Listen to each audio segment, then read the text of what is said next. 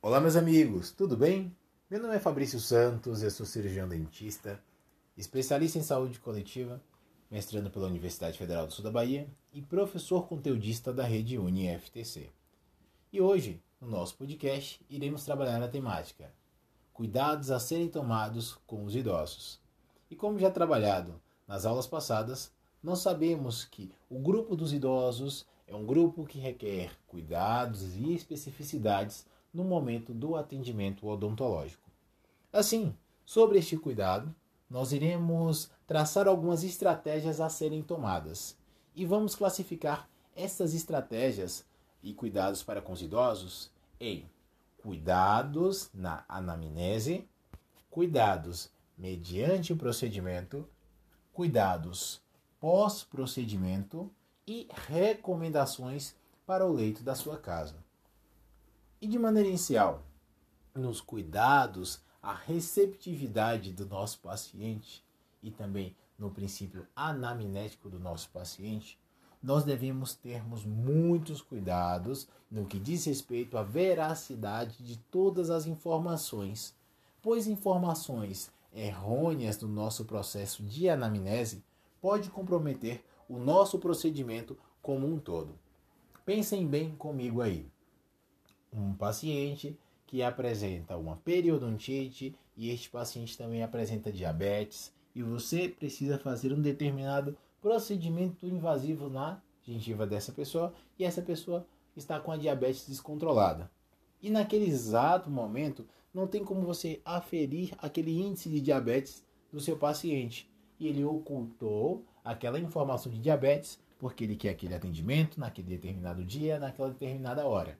Isso no futuro pode gerar complicações para o operador, para o cirurgião dentista ou para o acadêmico de odontologia também. Então, dessa forma, é sempre importante você consultar o idoso e também consultar os familiares. E assim, a depender da idade desse paciente, você pode simplesmente solicitar que ele vá acompanhado de uma segunda pessoa, que evite ir sozinho. E esta pessoa pode estar confirmando os dados que o idoso falou. No que diz respeito ao atendimento, nós devemos termos muito cuidado com pacientes que apresentam vertigens, tonturas, devemos ter cuidado na posição da cadeira para não gerar incômodo ao nosso paciente. Devemos ter cuidado com a temperatura do ar condicionado dentro do nosso consultório. Devemos ter cuidado com músicas altas ou músicas que pode causar um determinado incômodo àquele paciente.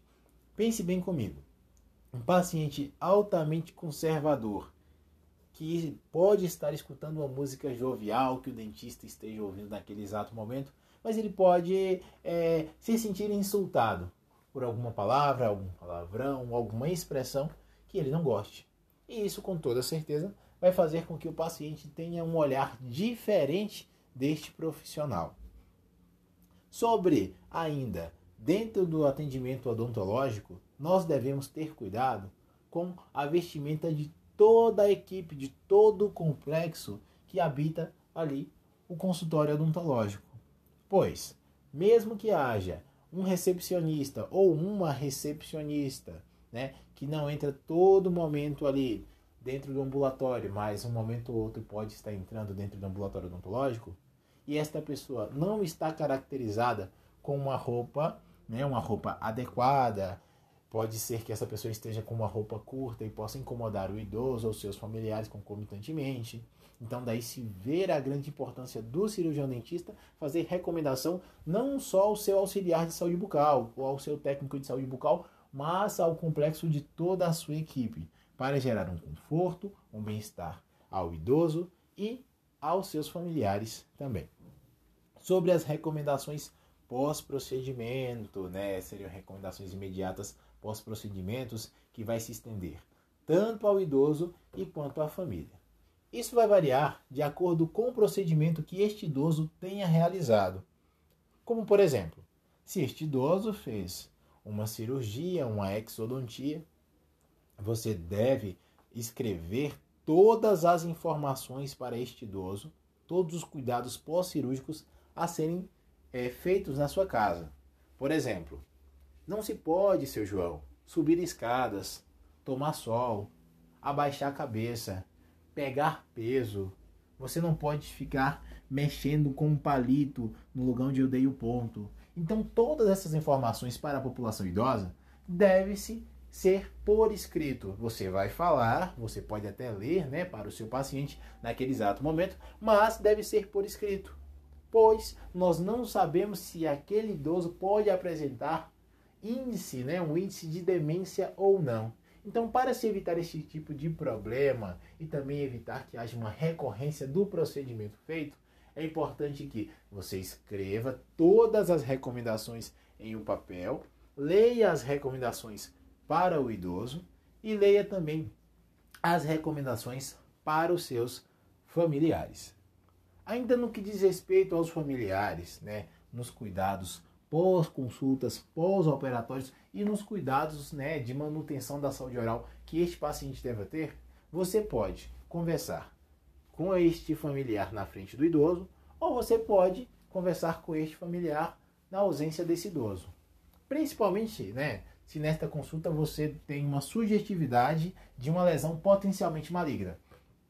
Você não vai chegar de hipótese nenhuma e falar: Olha, seu João, eu desconfio que esta lesão aqui na sua boca é câncer. Então, o que, que a gente vai fazer? Vou fazer uma biópsia, o senhor vai guardar o resultado da biópsia tranquilo. Estou falando aqui na sua presença, na presença do seu filho. E fique em paz, tá? Daqui 30 dias chega o resultado da biópsia. Imagine a injúria psicológica que você vai gerar na cabeça dessa pessoa.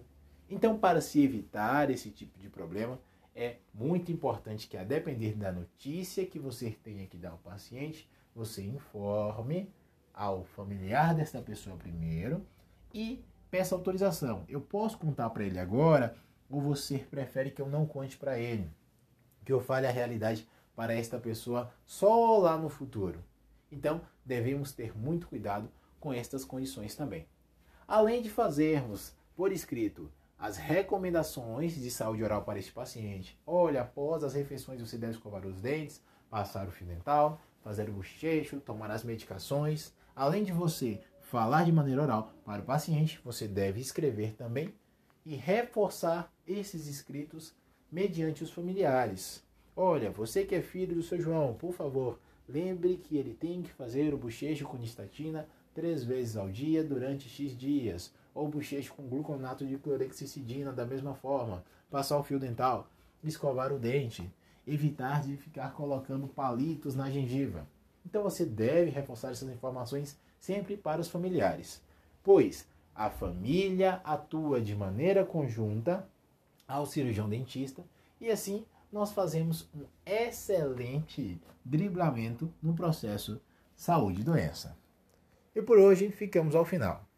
Eu peço que vocês, por gentileza, não deixem de assistir os nossos vídeos, não deixem de ler os nossos textos bases e que também não deixem de fazer as nossas atividades. Um grande abraço e até a próxima!